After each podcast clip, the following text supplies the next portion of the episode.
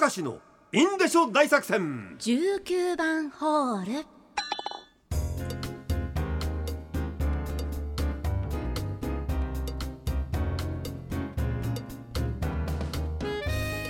さあ頑張っていってみよう、はい。6時10秒。びっくりしました。ほぼほぼ時報と同時に。えー、ラジオネーム沖田総司の菊一文字好きツンツン。はい。かもちゃんも経験したことあるかな、うん成人式の振袖卒業式の袴、うん。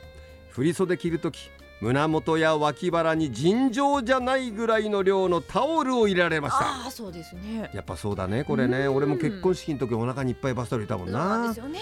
でタオルを入れるのは着物を着た時綺麗にフラットに見えるようにするそうなのですが、うん。私は体そんなに細いわけではないんですね。でタオルを入れたことにさらにちょっとボリューミーな感じになっちゃうんですねで成人式の着付けの時も大学卒業式の着付けの時も横で見ている母さんがいつも言うんです、いいわ素敵。私の好きな天童よしみさん。あー素晴らしい素敵。いいですね。って言ってくれるんですっていう。の存在感だから、うん。いいんじゃないか？それはもう存在感存在感。素晴らしい。それ。歌は歌うのかな？歌ってもらったらいいや。ちょっとカラオケかなんか行ったらすごいんじゃない？それ、うん。ラジオネームやるじゃんさん、訳あって19番ホールに来てもらいました。はい。中学に入って最初にできた友達の愛くん、うん。トイレに誘われ俗に言うツレションをしたのですが、はい。並んで立って私が放尿が始まった直後ぐらいに愛くんが「おおおお!」という声になぜか一人慌てておりました。うん。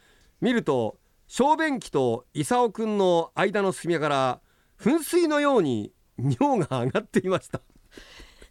ここからは想像だからだからこれ19番ホールなんだだからここからは想像ですが功くんはもっこりギンギン状態の状態で放水したため噴水状態になったのではないかと思う次第であります。その日はそれ以降功くんは無言だったことと友達になりたてだったので真相を聞くこともできず今に至ります。ってこれはお前どう考えても19番しかないだろう。まりにもアホアホすぎてさ。そうですね。確実に19番ですね。まあでもなぜ俺はこんなに笑っているんだろうって それは俺もアホアホだからなんだけど。もうしょうがないんだ本当にもうね。そう、えー、瀬田名町の高橋さん、えーお察しください。はい。我が町にプロレスの大会がやってきた。うん。悪役レスラーのタイガー・ジェット・シンが入場してきた時のこと。サーベルを加えて客席になだれ込んできたタイガー・ジェット・シン。その時ですちゃんとお年寄りと小さい子供を避けてなだれ込んでいました。お察しください。察する察する。いいじゃないか。ジェントルマンであるところはプロレスラーも特にジェントルマンなわけですよ。素敵ですね。函館ラジオネームウルトラの父もめ。そうね。えーいいですよ本当に。もうウルトラの母って結構あのグラマーだよね。いやそうなんですか。そんいやいやな目で見たことないですもん。いやいやそんな目でっていうか見えちゃうんだもん。何もこんなに胸強調しなくてもいいだろうみたいな。いやそこまで母音じゃなくてもいいんじゃないみたいな。さ何なんだろうなって話がありますがね、えーウルトラの父もめさんですね、は最近朝食は僕が作ってます、うん。昼の弁当も僕が作ってます、晩飯も僕が作ってます、掃除洗濯も僕がやってます。え？妻はどうしたって？お察しください。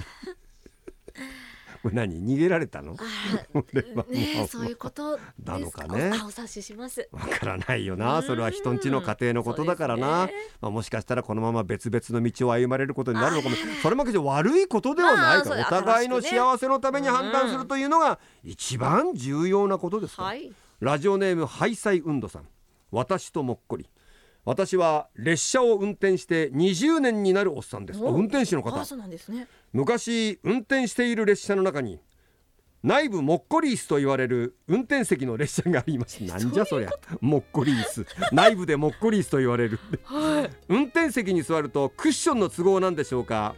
なんだか前立腺が刺激される感じがあり常に股間が出発進行方になっておりました。なんだよ。どういうこクッションの中のずれてたの。常に出発進行方っていいな